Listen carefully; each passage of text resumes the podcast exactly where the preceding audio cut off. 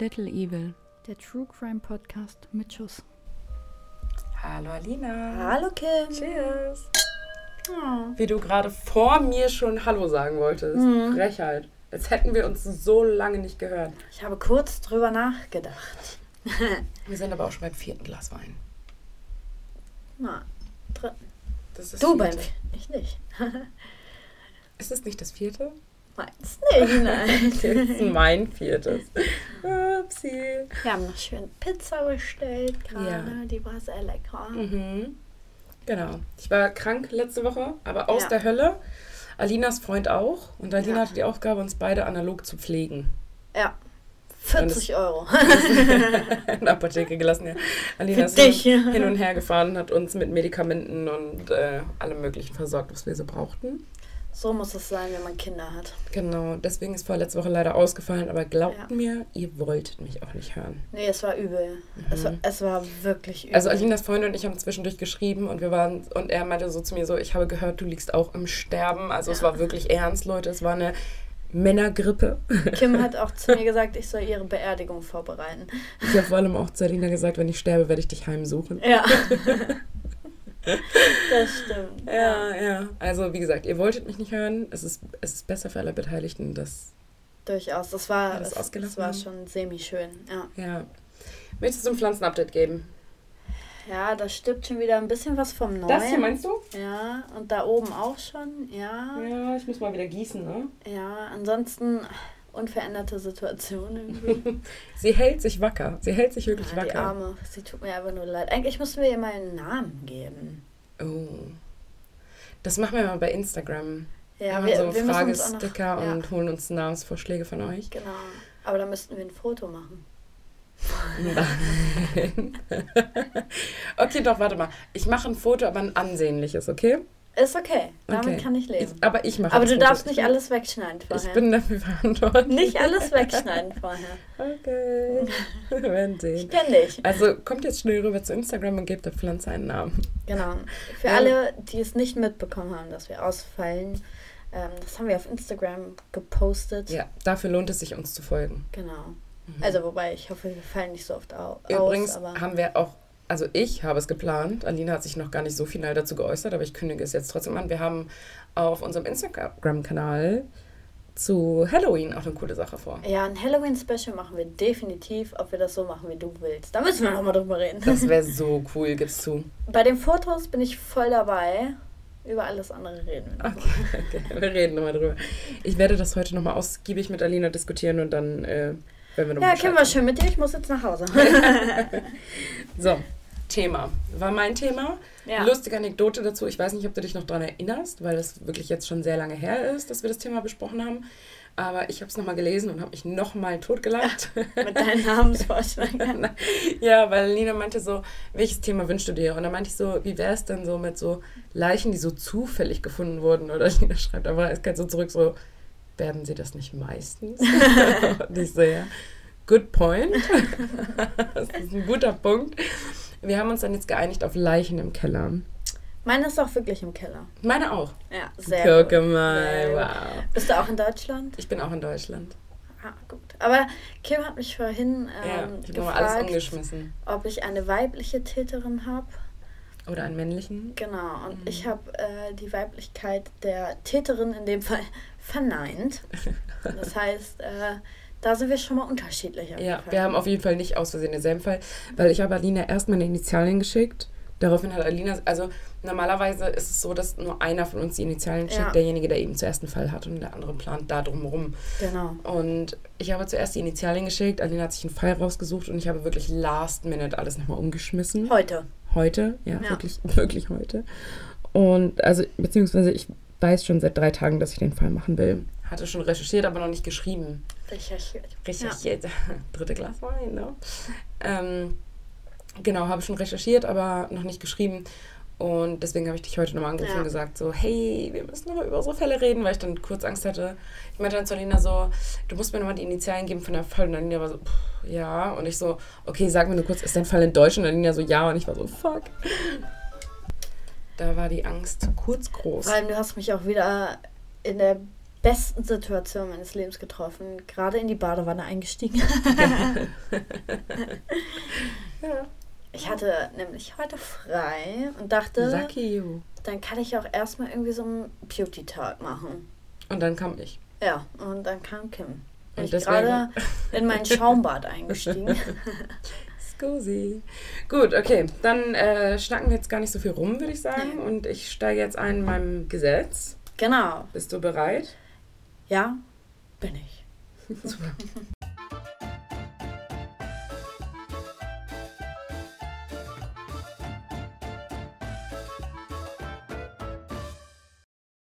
Colorado ist es an Sonntagen verboten, mit schwarz lackierten Autos zu fahren. was machst du denn, wenn du ein schwarzes Auto hast? Und was ist, wenn es foliert und nicht lackiert ist? das wird vermutlich nicht unterschieden, schätze ich. Aber ja, dann musst du am Sonntag leider dein Auto stehen lassen. Das ist ja doof gelaufen irgendwie, ne? In der Tat, ja. ja. Ich würde auch gerne wissen, warum es so ist. Das habe ich nicht herausgefunden. Ja. Aber es ist auf jeden Fall Pain, ja findet so viele Sachen immer nicht raus. Das ist wirklich so. Aber ich würde sagen, ich springe jetzt einfach in meinen Fall. Ja. So, mal was lehne ich zurück in meinem Bein. Denn da war die Gefahr auch sehr, sehr hoch, dass dieser Fall gar nicht erst aufgedeckt wird. Ihr werdet sehen, wieso, weshalb, warum. Ganz kurz dazu. Zu dem Fall gibt es eine WDR-Doku. Ich habe den Link rausgesucht. Ich habe ihn abgespeichert. Ich werde ihn in die Folgenbeschreibung packen.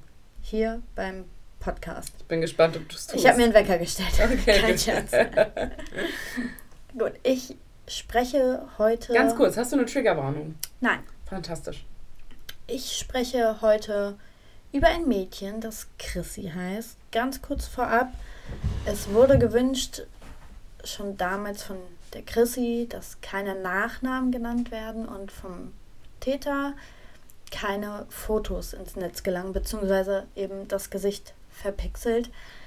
Das werde ich auch so beibehalten. Man findet andere Fotos. Ich finde aber, wenn jemand den Wunsch hat, dann kann man darauf auch eingehen. Mhm.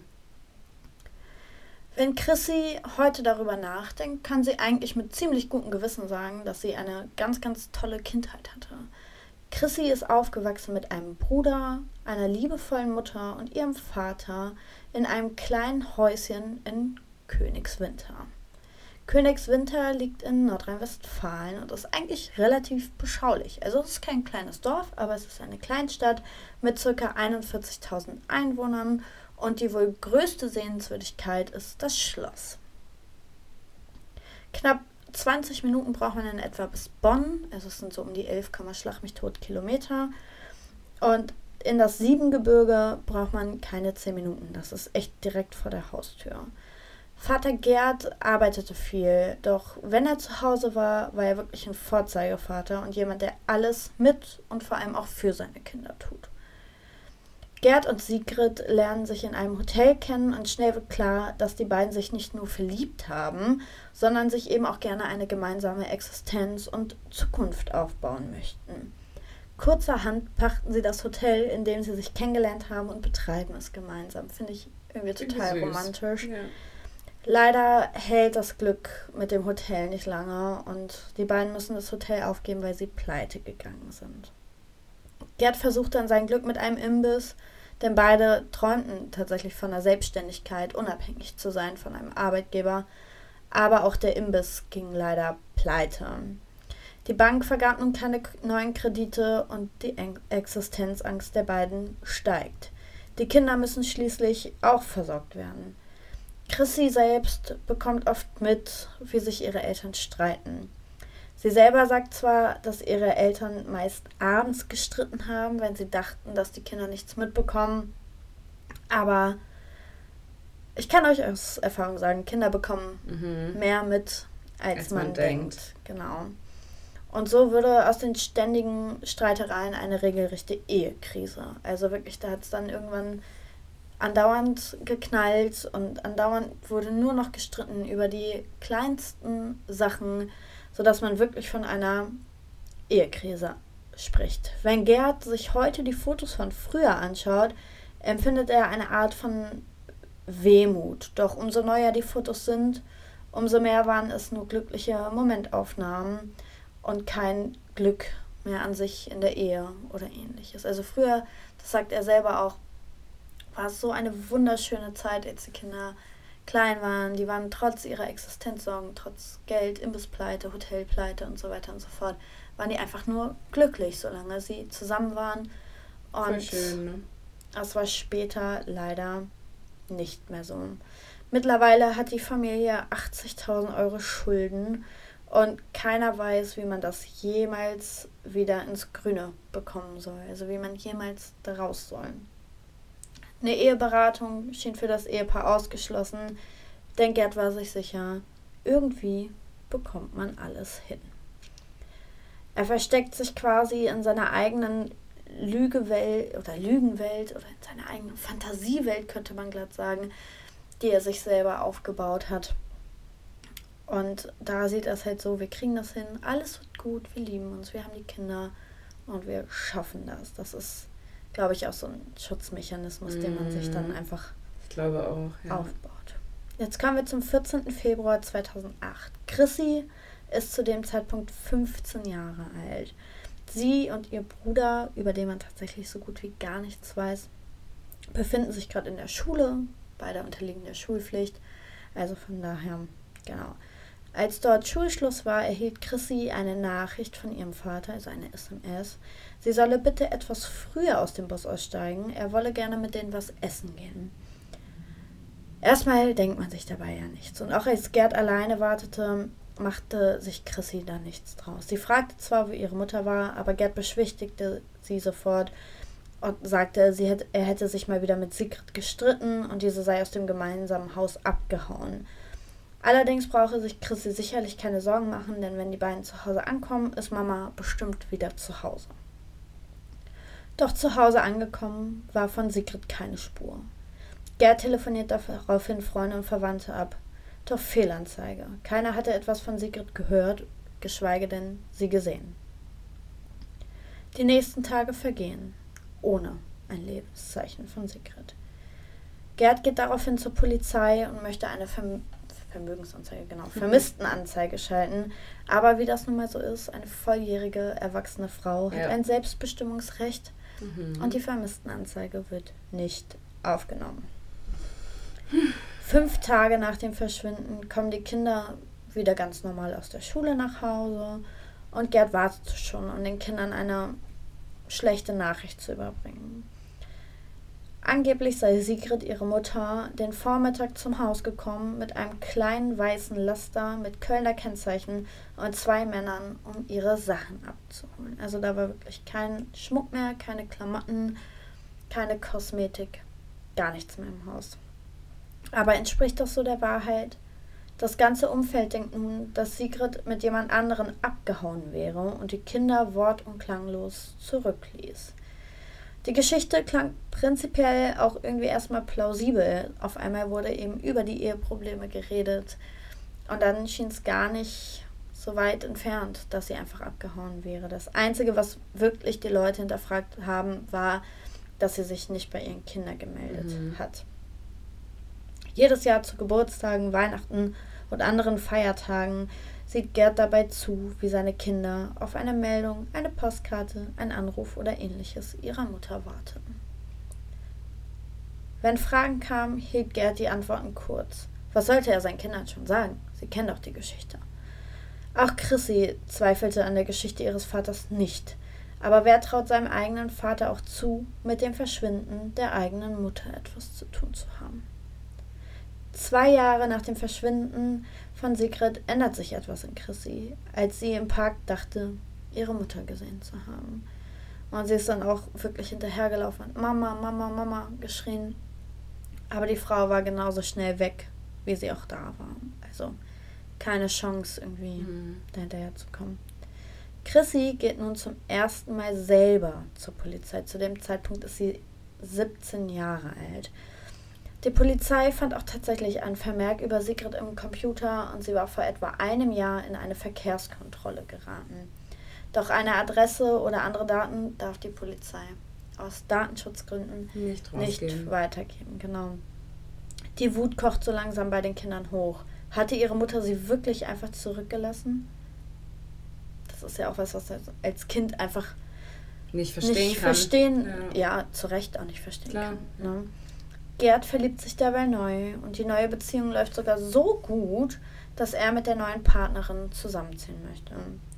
Zu dem Zeitpunkt ist dann Chrissy mittlerweile 18 Jahre alt, aber mit einer neuen Partnerin in dem Haus, wo sie mit ihrer Mutter groß geworden ist, möchte sie einfach nicht mehr leben, wenn da eine neue Frau ist.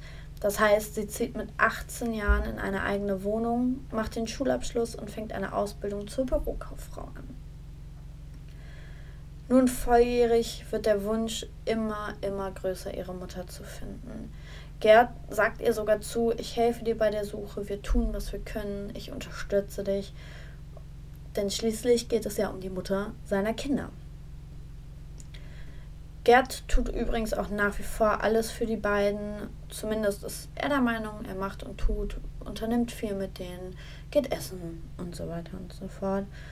Chrissy wendet sich nun an das WDR, ans Fernsehen, für die, die sich jetzt gerade fragen, was genau vom WDR. Westdeutscher Rundfunk. Genau. Und die kommen dann auch tatsächlich für Ausna Ausnahmen, Aufnahmen meine ich, in das damalige Haus der Familie, beziehungsweise wohnt Gerd da ja immer noch, auch hier an der Stelle, findet man leider nicht, was mit dem Bruder ist. Der wollte da mhm. rausgehalten werden, was ich auch verstehen kann.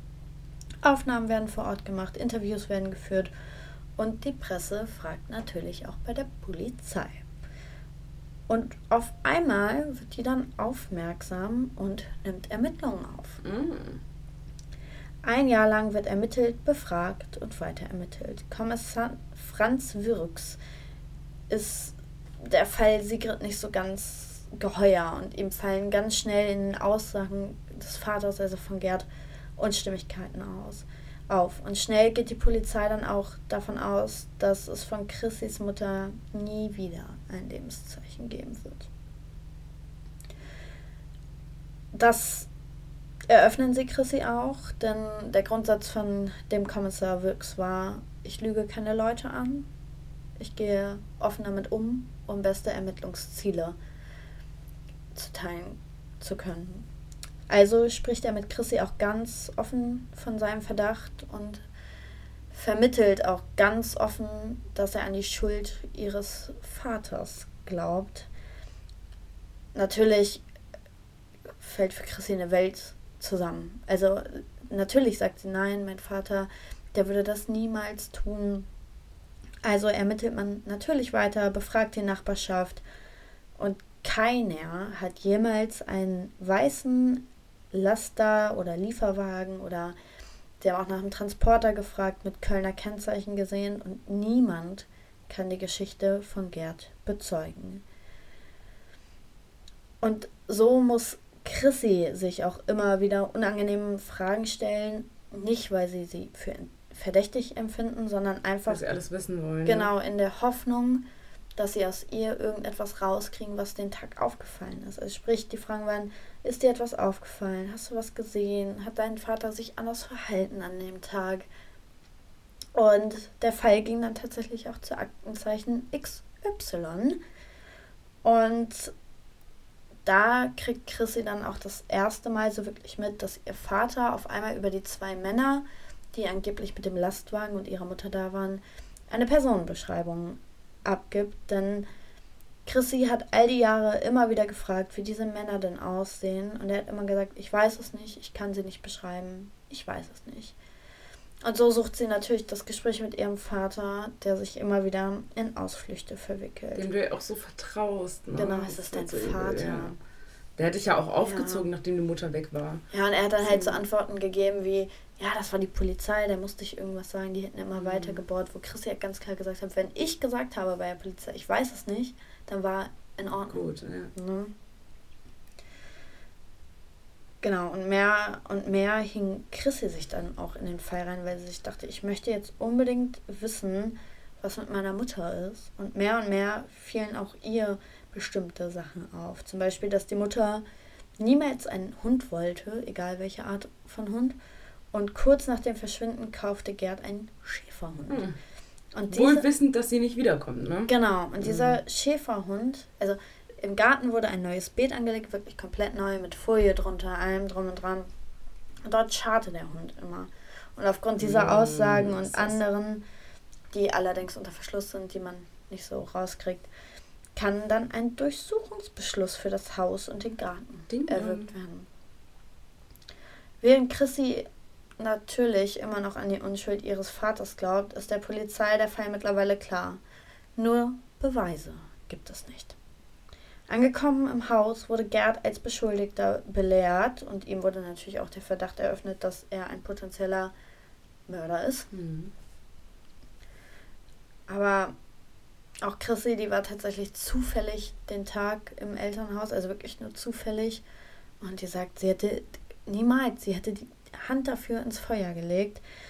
Und tatsächlich kommt Gerd auch dann nur schweigend in die Küche, nimmt die weinende Chrissy in den Arm und sagt einfach gar nichts. Und der Kommissar Wirks redet dann immer wieder auf Gerd ein, denn ein Geständnis kann ja auch strafmildernd ausgelegt mhm. werden. Und nach ein paar Stunden knickt Gerd dann auch ein, führt die Ermittler in den Keller und zeigt einfach nur wortlos auf ein Weinregal. Nach ein paar Stunden erfolgte dann, also nein, die Festnahme erfolgte dann und Gerd wurde nach Bonn gebracht, weil da die Zentrale war und er wurde natürlich vernommen. Und währenddessen haben natürlich die Kollegen stundenlang die Leiche im Weinregal freigelegt. Man muss dazu sagen, das war so ein betoniertes Weinregal, also jetzt nicht irgendwie so ein gekauftes. Vorgestellt, ja. Genau. Und Chrissy wurde dann ebenfalls nach Bonn geladen und dort wurde ihre, die Nachricht überbracht, dass ihre Mutter Sigrid sie nicht verlassen hat, sondern von ihrem Mann, also von Chrissys Vater, getötet wurde. Das, ich denke immer wieder, das muss so schlimm sein, ja. wenn du einen Elternteil verlierst, weil es ermordet wird und das andere, weil es es ermordet hat. So, ne? Ich glaube, das ist das Worst-Case-Szenario. Das ist aber so eine unfassbar starke Frau. Hm. Also kommen wir gleich noch. Der Tathergang wurde dann wie folgt rekonstruiert. Der 14. Februar war eigentlich ein normaler Tag. Die Familie ist früh aufgestanden. Gerd hat den Kindern Frühstück gemacht und sie dann zur Schule geschickt. Anschließend haben Sigrid und er sich fertig gemacht und im Badezimmer fingen die ersten Sticheleien an. Gerd antwortete auf eine Frage nicht direkt und Sigrid schubste ihn so von hinten an. Mhm. Er meinte dahin nochmal, ja, was ist jetzt? So nach dem Motto. Mhm. Daraufhin drehte sich Gerd halb nach hinten und schubste sie leicht zurück. Dann hörte er einen dumpfen Schlag und sah, dass seine Frau eine blutende Platzwunde am Kopf hatte. Sie hielt sich den Kopf, schrie und attackierte Gerd. Er wollte sich von ihr befreien und ist gleichzeitig allerdings zum Angriff übergegangen. Seiner Aussage nach kam er erst wieder zu Sinnen, als alles vorbei war. Gerd erwürgte seine Frau mit bloßen Händen. Drei Minuten lang muss er sie gewürgt haben, bis sie dann letztendlich verstarb. Zu dem Zeitpunkt war es zwischen zehn und halb elf morgens. Gerd brachte daraufhin seine Frau in den Keller und legte den Leichnam dort ab, wo sie bereits vor Wochen begonnen hatten, ein gemauertes Weinregal zu bauen. Anschließend reinigte er das Bad und fing die Kinder zum Essen gehen ab. Als Chrissy und ihr Bruder schliefen, machte Gerd sich einen Plan. Am nächsten Tag schickte er die Kinder ganz normal in die Schule, ging in den Keller, wickelte seine Frau in Folie ein und ließ Sigrid in dem betonierten Sockel des Weinregals verschwinden. Über fünf weitere Jahre lebte er da, teilweise mit den Kindern. Und einer anderen Frau. Genau, in dem Haus, in dem er seine Ex, äh, nein, in dem er seine eigentliche Frau einbetoniert mhm. hatte. Der Beton konservierte glücklicherweise den Leichnam, sodass man die Tat auch ohne Aussage von Gerd hätte rekonstruieren können. Er war aber voll geständig dann. Also war es auch so, wie er es gesagt hat. Genau, mhm. genau. Ein halbes Jahr nach der Festnahme beginnt der Prozess und tatsächlich weiß Chrissy bis zum Prozess auch nicht, was wirklich passiert ist, weil sie durfte ihn zwar in der U-Haft besuchen, Sie ist auch hingefahren, aber sie durfte nicht mit ihm über die Sache mhm. reden. Und tatsächlich entscheidet sie sich deswegen auch an allen fünf Prozesstagen teilzunehmen. Also das finde ich schon mal Krass. Wahnsinn. Die Notfallseelsorge hatte anscheinend aber auch einen wirklich fantastischen Job geleistet. Also wirklich fantastisch. Die stehen bis heute wohl noch in Kontakt. Also richtig, richtig gut. Und das Urteil lautet, was denkst du? Ich, ich will es wissen. Lebenslänglich? Ohne Sicherungsverwahrung. Acht Jahre wegen Totschlags. Uh. Da Gerd sich auf seinen Blackout berufen hat und das Gericht ihm glaubte. Ah, ja, okay, gut. Acht Jahre ist halt echt ein Genau. Witz, ne? Die Verurteilung war in 2014, das heißt, er ist 2022 schon wieder rausgekommen. Wenn nicht sogar früher. Wenn nicht sogar früher, man findet nichts, man weiß nichts. Das wird ja dann auch so gemacht in Deutschland, ja. Genau. Aber acht Jahre finde ich schon wirklich wenig Ja. dafür, dass er seine Frau. Also ich finde immer, man muss berücksichtigen. Ich, ich weiß, dass halt so Partner. Also, dass die Wahrscheinlichkeit am höchsten ist, dass einer Ja. den anderen mal abmackelt. Also, die Wahrscheinlichkeit Ja. ist viel, viel höher, als dass ihr mal nachts irgendwo langlauft und irgendwie Ja. random ermordet werdet. Aber ich denke mir immer so, dass du dich bei deinem Partner, ja, auch wenn du Streit hast, auch wenn du Ärger hast, auch wenn vielleicht eine Trennung im Raum steht, du fühlst dich bei dem ja irgendwie sicher. Sicher. So, und von dem so hinterrucks ermordet zu werden, auch aus einem Streit. raus. Ich finde, ein Streit rechtfertigt keinen Mord. Nein. Weißt du, was ich meine? Nein. So, deswegen kann ich das immer gar nicht fassen, dass dann irgendwie in solchen Fällen Totschlag greift. Ich meine, ja, kein Mordmerkmal festgestellt, gut. Ja. Acht Jahre finde ich trotzdem viel zu wenig. Zum Zeit der Dokumentation oder zur Zeit der Dokumentation hat Chrissy auch noch regen Kontakt zum Vater, weil sie eben auch sagt, es ist mein Vater. Ich kenne den Fall, ja. Genau, und Gerd sagt halt auch, ähm, es ist faszinierend, wie sie diesen Spagat hinkriegt, weil er ist ihr Vater, aber er ist auch der Mörder ihrer Mutter. Ja, ich glaube, ich habe die Doku gesehen, aber ich Ja. habe mich tatsächlich ans Urteil nicht mehr erinnert. Ja. Und Das ist echt verrückt. ich finde es halt auch, ich finde Totschlag, ich verstehe, warum es das gibt, alles gut. Ja, aber dann Aber es wenigstens ist- 15 Jahre. Es ist auch teilweise so schwierig, aber Totschlag sind ja maximal 10. Sind es nicht maximal 15? 10. Oh. Ja, dann gib ihm 10 Jahre. 10 und verjährt nach, ich glaube Ne? auch 10 Ich oder weiß nicht, 30, keine ich bin nicht sicher. Ich bin da auch gerade nicht im Game. Aber es verjährt auf jeden Fall. Und ich finde es auch sehr wenig. Ja. Sehr, sehr wenig. Dafür, dass er über fünf Jahre lang die Leiche versteckt hatte Im und seinen eigenen Kind, Haus. vor allem seinen ja. Kindern erzählt hat, dass ihre eigene Mutter sie einfach verlassen hat. Wortlos. Ohne irgendwas. Ja. So, da hat sich ja eine richtige Welt drumherum aufgebaut. Mhm. So, das sagt er aber tatsächlich in dem Interview auch. Das, also er spricht auch in der Doku. Ist äh, sehr, sehr, sehr interessant. Er ist, wie gesagt, unkenntlich gemacht, sitzt mit dem Rücken Mhm. und so weiter und so fort. Aber das ist schon krass. Also, Heißt die Doku nicht auch irgendwie mein Vater der Mörder oder so? ähm, die, die ich gesehen habe, war jetzt irgendwie der Vater, der meine, der seine Der- Frau erschlug. oder Oder, so, irgendwie ja, so. Ich irgendwie bin so, gerade ja. nicht mehr sicher. Oder begrab, begrieb irgendwie so. Oder umbracht. Ich weiß gerade nicht mehr. Warte mal. Ja. Na gut, suchen wir dann nochmal Ja. raus. Wir verlinken es ja auch nochmal in den Show Notes, wenn du dran denkst. Ja, denke ich. Ja, Ja. ist crazy. Ist echt verrückt. Ja. Echt, echt, echt verrückt. Aber ja, ich habe die Doku, glaube ich, auch gesehen. Ich bin aber, glaube ich, wenn ich mich nicht täusche, dabei eingeschlafen. Ich gucke mir sowas ja total gern zum Schlafen gehen Ja, an. ich auch. Crazy auch so me. Medical Detectives Ja. und sowas, ja. voll. voll. ja. Aber ich finde es erschreckend. Also ich finde es wirklich erschreckend. Mhm.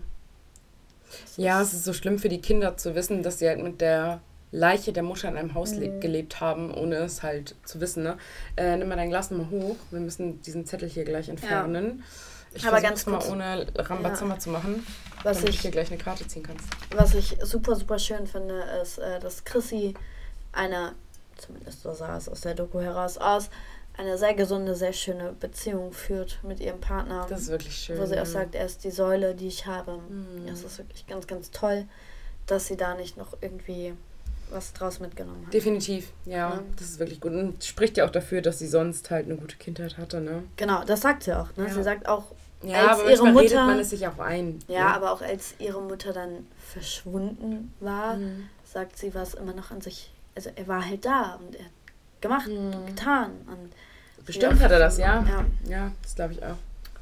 Das war aber gerade mit Rambazamba. Entschuldigung, sorry, man sieht auch richtig den Ausschlag Ja. hier auf der Nachricht. Aber gut, gut, gut, gut. Wollen wir Dummer weitermachen? Todesfall. Zieh uns deinen dummen Todesfall. Yes. Abdullah Ismail Geburtsjahr unbekannt, gestorben 2012. Abdullah Ismail starb in Lahore, Pakistan, an einer Rauchgasvergiftung, die er sich durch brennende USA-Fahnen bei einem Protestmarsch gegen den Kurzfilm Innocence of Muslims, die Unschuld der Muslime, zugezogen hatte.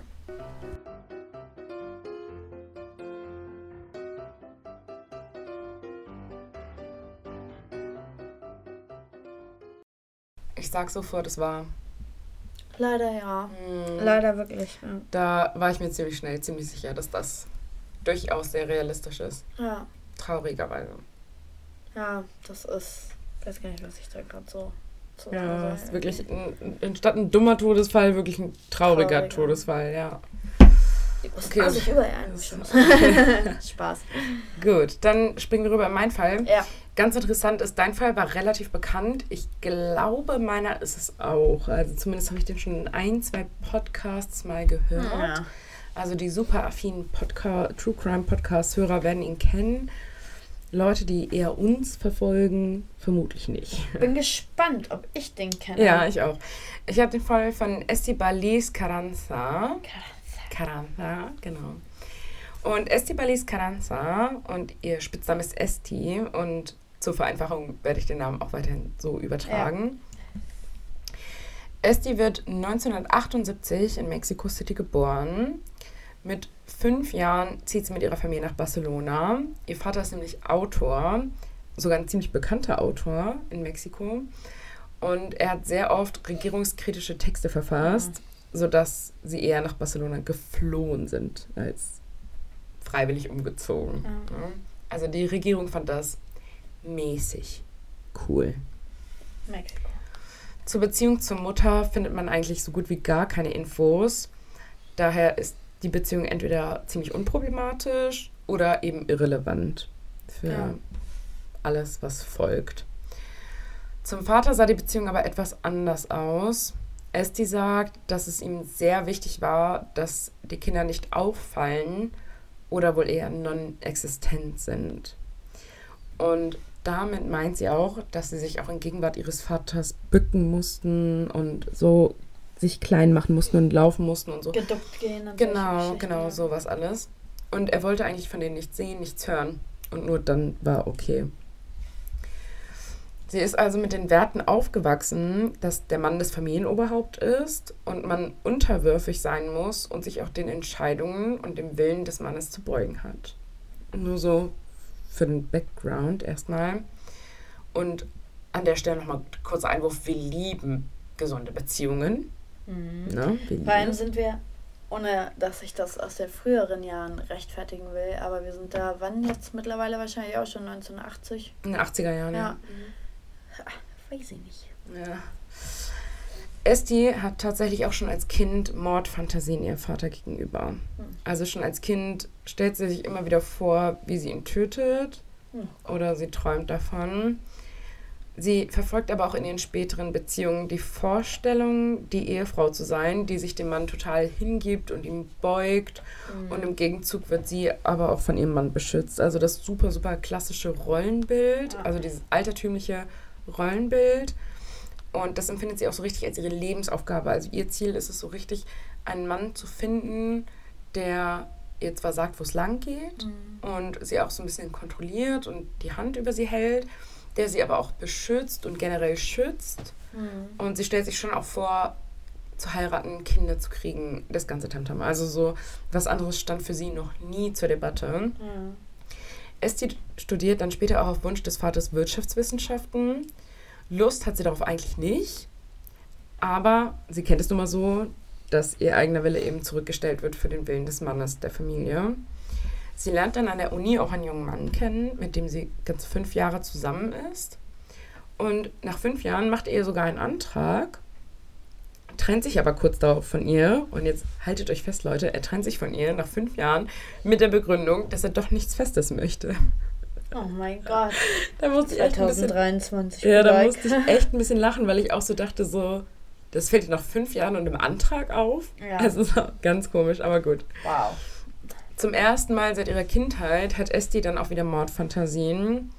Sie plant sogar zwischendurch, die Bremsschläuche am Auto ihres Ex-Freundes zu manipulieren, verwirft den Gedanken dann aber auch wieder. Also sie hat so super, super krasse Rachefantasien. Sie hat für gegenüber Männern, die halt irgendwie in irgendeiner Form schlecht zu ihr sind, dann ganz, ganz negative Gedanken, Mhm. die sie aber auch irgendwie im Zaum hält. Also sie berichtet eben später, dass sie diese Gedanken hatte und auch schon so seit sie denken kann. Aber sie legt die, hat, legt die dann auch immer wieder beiseite und verdrängt das und Ja. setzt das auch nicht um. Ne? Im Jahr 2001 entschließt sie sich dann ein neues Leben anzufangen und zieht nach Deutschland. Und obwohl Esti einen hervorragenden Abschluss gemacht hat in Wirtschaftswissenschaften, schlägt sie sich in Deutschland eher so von Job zu Job. Also sie war erst Au-pair-Mädchen, dann Kellnerin und arbeitete, arbeitete zuletzt in einer Eisdiele in der Nähe von Nürnberg. Gut, man weiß ja hier auch äh, tatsächlich nicht, wie der Abschluss jetzt anerkannt wurde und wie nicht. Also, Spanien, Deutschland. ah, Ja, na seid ihr gut, da ne? Ja, gut, gut, gut. so ja, sicher? Ja. Also ganz im Bilde bin ich da jetzt auch nicht. Aber es sind ist Wirtschaftswissenschaften, ne? Also es ist schwierig. jetzt, gibt jetzt komplexere Studiengänge. Aber gut, ja. Es war auch 2001. Wir lassen es jetzt Ja. erstmal so stehen. Wir wissen es nicht besser. Und in dieser Eisdiele lernt sie dann noch Holger Heng kennen. Holger Holz, übrigens der Name. Olga. Holger Holz. Und Holger ist Verkäufer von Eismaschinen. Und deswegen lernen die sich eben in dieser Eisdiele kennen. Und er ist auch 14 Jahre älter als Esti. Aber das macht den beiden nicht viel aus. Sie verlieben sich super, super schnell und werden auch schon schnell ein Paar und heiraten auch nur sieben Monate später. Ja. Also wirklich auch sehr zügig. Und nach der Hochzeit im Jahr 2002 ziehen die beiden dann auch zurück in Holgers Heimatstadt nach Berlin. Holger hat allerdings wirklich nur sehr, sehr wenig körperliches Interesse. Intimitäten gibt es in der Beziehung der beiden nicht. Also als sie sich kennenlernen, sagt er noch so, ja, mit dem Sex möchte ich warten bis nach der Ehe. Aber auch nach der Eheschließung Nix. passiert da nichts, ja. Und Holger möchte auch keine Kinder. Und auch das erzählt er eben erst nach der Eheschließung. Das Thema hatten wir vorhin erst, Mhm. Dass das so ein existenzieller Wunsch ist, Mhm. dass man da auch wirklich keine Kompromisse eingehen Nee, kann. aber er hat sie eben erst gesagt, nachdem die Ja, beiden schon geheiratet haben. Was willst du da Geht machen? gar ne? nicht, ja. ja. Er verbringt auch stattdessen sehr, sehr viel Zeit am PC. Er hat außerdem ein sehr ausgeprägtes Interesse an Ego-Shootern und Waffen. Oh, ich ahne nichts Gutes. Und er sammelt auch Waffen. In so einem Zusammenhang, Leute, ist das nie gut. Nee, in der Regel nicht. Esti ist nun auch ziemlich unglücklich mit der Ehe und ihrer Lebenssituation. Und auch ihr Chef in der Eisdiele, also in der Esti arbeitet, bringt ziemlich narzisstische Züge mit sich. Er schikaniert sich ständig und dann und wann fallen sogar Beleidigungen. Und in all die Wut, die Esti mit sich trägt, reihen sich dann eben wieder die Mordfantasien. Dieses Mal sind es aber nicht bloß Fantasien, die sie beschäftigen.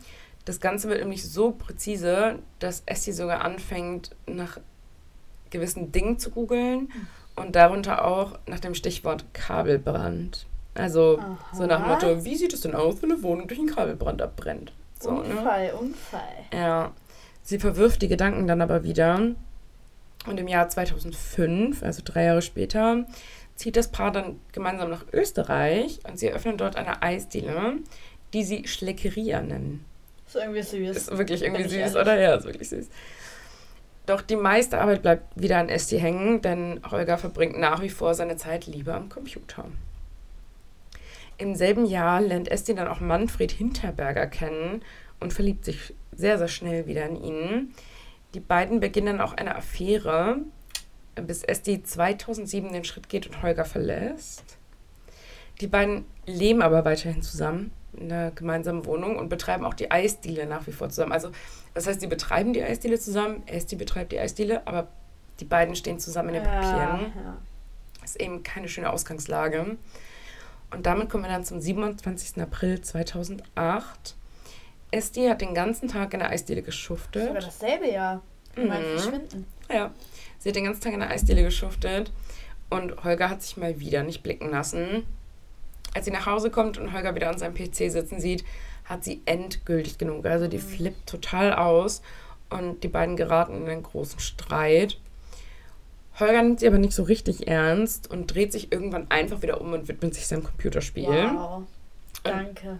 ja, wie du dir vielleicht vorstellen kannst, das schürt die Wut nur nochmal. Das hat die Situation Extrem. nicht gefördert. Ja.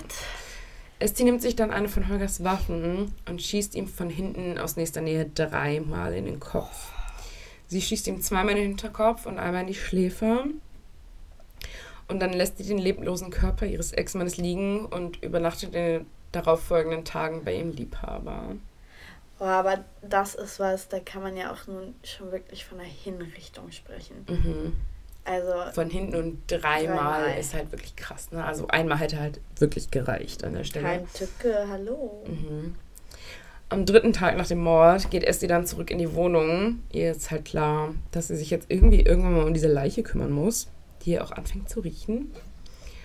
Und sie steht dann da in dieser Wohnung und überlegt sich, was macht sie jetzt mit der Leiche? Also sie hatte halt immer noch keinen Plan. Ja. Sie versucht dann die Leiche in der Wohnung zu verbrennen. Oh. Sie überschüttet die Leiche mit Schnaps und zündet sie an. Aber so richtig brennen tut das nicht. Also. Selbst wenn es nicht heiß genug. Ja. Also ja. ein Krematorium hat ja auch, ich sag mal, nicht nur. Umsonst 2000 gesagt, Grad gefühlt. Sagen, ja. hat nicht nur 100 Grad blöd ja. gesagt. Also ja, voll. Es, es, brennt auch nicht so richtig. Also seine Kleidung fängt an, vor allem, mm. es kommt zu einer starken Rauchentwicklung. Seine Haare, seine Kleidung, die fangen zu schmoren, zu rauchen. Und es stinkt eben auch oh. ganz, ganz fürchterlich. Sie löscht dann also den Brand und geht los und besorgt sich eine Kettensäge. Oh. Sie beginnt dann die Überreste zu zersägen und steckt die Teile verpackt in Plastiksäcke in die Eistruhe, die in der Wohnung steht. Im Herbst 2008 wird in die Wohnung dann aber wegen Sanierungsarbeiten gekündigt. Und jetzt ist Esti klar, okay, sie muss diese Kühltruhe loswerden. Von dem Ende habe ich gehört. Ja? Ja, von dem Ende. Der Rest des Felds sagt mir gar nichts, aber gerade die Kühltruhe okay, und der, der, die gekündigte Wohnung. Ja, Esti ist jetzt klar, sie muss diese Kühltruhe irgendwie loswerden, ja. beziehungsweise die muss irgendwo hin. Da liegt die Leiche ihres Mannes drin, ja. oder ihres Ex-Mannes. Und jetzt ist die Frage, was mache ich mit dieser Kühltruhe? Ihr fällt dann ein, dass es unter der Eisdiele einen ungenutzten Keller gibt. Ihr ist also schnell klar, dass die Kühltruhe von der Wohnung in den Keller unter die Eisdiele muss. Aber eine zierliche kleine Frau kann die Truhe mitsamt einer Leiche jetzt auch nicht alleine tragen. Sie bittet also zwei Bekannte von ihr, ihr dabei zu helfen. Und die tun das auch. Gut, ich ganz ehrlich, ich würde mir da prinzipiell bei jemandem ja. im Eisladen auch erstmal nichts bei denken. Ja. Bin ich ehrlich. Aber die Tour war halt super schwer. Keiner hat aber reingeguckt. Das war so ein Glück. Ne? Ja, aber so, so Dass richtige, dieser Deckel irgendwie aus Versehen aufgeht. Aber oder? richtige Kühltruhen sind ja generell sehr schwer. Mm, ja, gut. Also. Gut, ja. Im Keller der Schleckeria betoniert sie dann die Körperteile in Eiscremebehälter und in eine Kühltruhe ein. Esti und Manfred, ihre Affäre, wir erinnern uns, werden nun auch ein Paar und Esti zieht bei ihm ein. Wieder hofft Esti auf eine heile Familie und hofft darauf, Kinder zu bekommen und zu heiraten und eben glücklich bis an ihr Lebensende mit ihrem Mann ja. zu leben. Doch Manfred ist ein notorischer Fremdgeher. Hm. Und Esti tut alles, um ihn zu gefallen. Also sie unterzieht sich sogar diversen Schönheits-OPs aber Manfred geht immer und immer und immer wieder fremd und das ist auch kein Geheimnis. Und wieder steckt Esti in einer ungesunden und unglücklichen Beziehung fest. Und dieses Mal fängt Esti schon viel früher an, ihren Mordfantasien nachzugeben. Sie googelt diesmal nach giftigen Pflanzen und fängt langsam aber sicher an, ihn zu vergiften. Also sie kippt immer mal was in Kaffee und einmal sagt sie sogar, er hätte den Kaffee trinken und tot umfallen müssen, aber er ist es einfach nicht. Oh Gott. Also ja, er hat halt, wahrscheinlich war es nicht genug, mhm. keine Ahnung. Einmal landet Manfred dann sogar im Krankenhaus, aber die Dosis war eben einfach nicht tödlich. Eines Tages kommt es dann auch zu einer Diskussion zum Thema Kinder, in der Manfred ihr dann auch sagt, dass er mit ihr zumindest keine Kinder haben möchte. Autsch. Und so steht Essis Entschluss wieder fest. Manfred muss sterben. In einem Baumarkt besorgt sie sich dann jetzt eine Plastikfolie. Außerdem lernt sie, während Manfred auf Geschäftsreise ist, an einem Schießstand, wie man richtig schießt. Am 21. November 2010, also zwei Jahre nach ihrem ersten Mord, verbringt Esti den Abend dann mit ihrem Manfred noch auf dem Weihnachtsmahl. Sie trinken noch einen Glühwein und gehen nach Hause. Manfred ist ziemlich müde und legt sich direkt ins Bett. Und kaum als er eingeschlafen ist, schnappt Esti sich eine Waffe und erschießt ihn mit vier Schüssen. Heimtücke. Mhm. Im Anschluss erledigt sie ein bisschen Papierkram für die Aber Schleckeria. Die sind auch immer noch in Österreich, ne? Die sind immer noch in Österreich, ja. Sie erledigt im Anschluss eben ein bisschen Papierkram für die Schleckeria, ehe sie dann anfängt, die Leiche zu zerteilen. Und ebenfalls neben den von Holger im Keller unter der Eisdiele einzubetonieren. Langsam eng war. Wird langsam eng, ja. Oh, furchtbar. Doch dieses. Mal wird Esti aber auch mit der Familie konfrontiert. Denn nach Holger hatte niemand, also nach Holger hatte keiner gefragt. Ihre Ausrede, er habe sich einer religiösen Glaubensgemeinschaft angeschlossen und habe das Land verlassen, war scheinbar ziemlich glaubwürdig.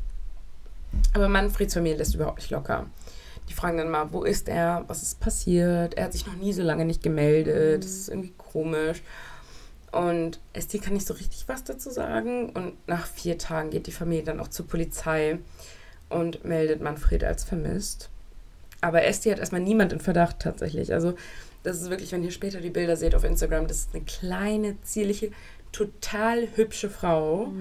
Und die war eben total freundlich und fleißig und da da da. Eigentlich ein Und Biest. ja, keiner hat es ihr zugetraut, ne? Und niemand hat sie unter Verdacht, obwohl sie auch schon im Dezember 2010 einen neuen Mann datet. Der heißt Roland. Und wieder kommt die Hoffnung auf, dass Esti diesmal die heile Familie führen kann und heiraten und Kinder kriegen kann. Und jetzt sind wir am 6. Juni 2011. Denn im Keller der Schleckeria gibt es an dem Tag einen Rohrbruch. Und es kommen Handwerker vorbei. Die laufen eben durch den ganzen Keller und stellen fest, Mensch, hier ist eine Kellertür irgendwie verschlossen. Und genau da müssten wir mal rein. Und sie kontaktieren dann den Vermieter. Und der Vermieter macht relativ kurzen Prozess mit dem Keller, weil der ist nicht vermietet, der dürfte nicht belegt sein. Und er lässt die Tür einfach aufbrechen. Und auf dem Boden in diesem Kellerraum finden sie eine Waffe. Und dann sind sie natürlich erstmal alle, okay, Wait a minute. wait a minute. Ja. Genau, und sie sehen dann eben auch die Eistruhen, die Eiscremebehälter. Und als sie die Eistruhe öffnen, kommt ihnen direkt der Geruch der Verwesung entgegen. Denn obwohl die Teile einbetoniert sind, riecht zumindest die Kühltruhe von innen schon nach Verwesung. Weil Liegt da schon der lag da schon eine Weile drin, genau. Der Vermieter alarmiert dann auch sofort die Polizei. Zuerst das Glück war das übrigens am Abend, als die Schleckeria geschlossen war. Und einen Tag später, als Esti die Schleckeria öffnen möchte, trifft sie auf einen Nachbarn, der ihr dann auch erzählt, dass gestern die Polizei da war und zwei Leichen gefunden hat im Haus. Und er fragt sie sogar, ob es sich bei den beiden Leichen nicht um Holger und Manfred handeln könnte. Esti bekommt dann Panik. Und also erstmal versucht sie sich nichts anmerken zu lassen, aber Ja. sie bekommt dann natürlich auch Panik, weil jetzt kann man das irgendwie mit ihr in Verbindung bringen. Und sie leert ihr Konto und haut ab. Ihr ursprünglicher Plan war es, zum Flughafen zu fahren und das Land mit dem Flugzeug zu verlassen. Aber ihr Gedanke ist dann, da könnte man mich viel zu leicht abfangen. Viel zu leicht. Am Schalter, in der Security, bei der Personalkontrolle, am Gate, im Flugzeug. Es gibt viel zu viele Möglichkeiten. Ja. Und deswegen entscheidet sie sich, ein Taxi zu nehmen. Und tatsächlich hat die Polizei auch am Flughafen schon auf sie gewartet. ja, das glaube ich, ja. Ja. Sie nimmt dann also ein Taxi und sagt dem Taxifahrer, dass sie nach Italien möchte. Nochmal, Gut, wir befinden uns in Österreich. Ja. ja. man müsste also. so weit ist aber ohne mehr. Ja, aber du musst trotzdem einmal quer über die Alpen. Ja. Der Taxifahrer erkundigt sich dann kurz, ob sie genug Geld dabei hat, um sie zu fahren. Und das hat sie. Und dementsprechend fährt er sie dann nach Italien. Die Spritztour nach Italien kostet sie ca. 750 Euro. Zahlt auch für einen guten Flug. Naja, nicht von Österreich nach Italien. Damals bestimmt. Mit Sicherheit. Naja, weiß ich nicht. Da gab es noch nicht Eurowings und EasyJet. 2011, klar. Weiß ich nicht, ob das Natürlich, so doch, verbreitet doch, doch, doch, definitiv. Sie kommt dann in Udina, in Italien, beim Straßenkünstler unter. Doch der wird schon ganz bald misstrauisch, weil Esti sich für seinen Geschmack ein bisschen zu sehr für den Doppelmord aus Österreich interessiert, der gerade durch die Medien geht. Sie stellt viel zu viele präzise Fragen zu dem Fall. Also sie fragt, ob er was von dem Ermittlungsstand wüsste, ob es Verdächtigen gibt oder ob nach einer Frau gefahndet wird. Mhm. Denn sie versteht ja kein Italienisch oder zumindest nicht so gut. Ihr Mitbewohner findet das dann alles irgendwie ganz, ganz komisch. Er findet die Fragen auch viel zu präzise und entscheidet sich dann zur Polizei zu gehen. Und sie wird dann daraufhin auch festgenommen. Das ist übrigens am 10. Juni, also nur drei Tage nach dem Leichenfund. Das ging wirklich super, super schnell. Glück im Unglück irgendwie. Ja. Und kurz darauf, auf der Polizeidienststelle, stellt sich dann auch heraus, dass Esti schwanger ist. Oh nee. Also wirklich super ironisch, dass sie jetzt da angekommen ist, wo sie immer hin wollte. Und genau jetzt diese zwei Leichen gefunden werden. Mhm. Sie ist aber sofort geständig bei der Polizei. Immerhin. Aber sie zeigt keinerlei Emotionen. Also, das ist immer so ein bisschen sass. Mhm. Von den Medien bekommt sie dann den Namen Ice Lady oder auch Ice Cream Killerin. Den erhält sie nicht nur aufgrund der Tatsache, dass er einen Eisladen besaß, sondern auch eben aufgrund der Tatsache, dass sie so kühl wirkt. Mhm. Am 11. Januar 2012, was funny ist, weil das auch das Geburtsdatum meines Vaters, also nicht 2012, aber der 11. Ja, Januar, äh, ja, bringt sie dann in Untersuchungshaft ihren Sohn zur Welt und heiratet kurz darauf auch dessen Vater. Das ist so crazy, oder? Sie sitzt in Untersuchungshaft wegen zwei Morden. Und heiratet den Deppen. Und er heiratet sie, er heiratet sie, also dass sie ihn heiratet, wundert mich nicht, aber ah. andersrum wiederum schon. Ja, vielleicht hat er an ihre Unschuld geglaubt. Nobody knows. Der Sohn wird auf jeden Fall dann auch kurz nach der Geburt an den Vater übergeben, der ihn auch die ersten Jahre aufzieht. Und Esti wird von verschiedenen Therapeuten und Gutachtern begutachtet und ihr wird ein sehr ausgeprägter Narzissmus wie auch eine Persönlichkeitsstörung diagnostiziert. Sie gilt als extrem gefährlich, aber als zurechnungsfähig. Ja. Das ist sehr wichtig. Sie wird trotzdem in eine Klinik für, in Anführungsstrichen, geistig abnorme Rechtsbrecher eingewiesen, anstatt ihre lebenslängliche Haftstrafe abzusitzen. Wenige Jahre nach der Eheschließung lassen sich die beiden dann auch wieder scheiden. Und nach der Scheidung geht Estis Sohn zu ihrer Familie nach Barcelona. Hm. Was natürlich total berauschend ist, wenn wir uns überlegen, wie sie aufgewachsen ist. Ah, Dann lieber beim Vater, aber gut. Aus dem Gefängnis heraus veröffentlicht Esti auch mehrere Bücher über ihr Leben, die teilweise auch Bestseller werden. Mhm. Also die verkaufen sich wirklich total gut. Ey, ich bin ehrlich, wäre ich da schon so weit gewesen, ich, ich hätte es auch gekauft. Ja, ich auch. Und sämtliches Geld aus den Erlösen der Bücher geht an ihren Sohn. Weil ich dennoch auch dafür bin, dass sowas eigentlich verboten wird. Wirklich. Dass die Geld verdienen? Ja. Dass die Geld verdienen. Na gut, sie hat von dem Geld hat keinen Cent. Gut, die sitzt lebenslang in Haft, ne? Beziehungsweise ja. ist halt in dieser Einrichtung. Aber alles Geld aus den Erlösen der Bücher ging auch an ihren Sohn. Aber das ist auch die Geschichte. Ihr Sohn kann halt nichts dafür. Ich finde das schon das, gut, dass das Geld wenigstens aber dahin ich, gegangen nein, ist. Ich finde, in solchen Thematiken muss eigentlich die Familie des Opfers entscheiden. Weil ich finde auch, eigentlich ist das so schade. Wir alle kennen einen Ted Bundy, mhm. wir alle kennen einen, einen, einen Jeffrey Dahmer. Und keiner kennt die Opfer. Ich könnte auch keins mhm. mit Namen benennen. Und Außer Holger Holz, den Namen werde ich nie vergessen. Ja, aber eigentlich ist das so falsch. Mhm. Eigentlich ist das wirklich falsch.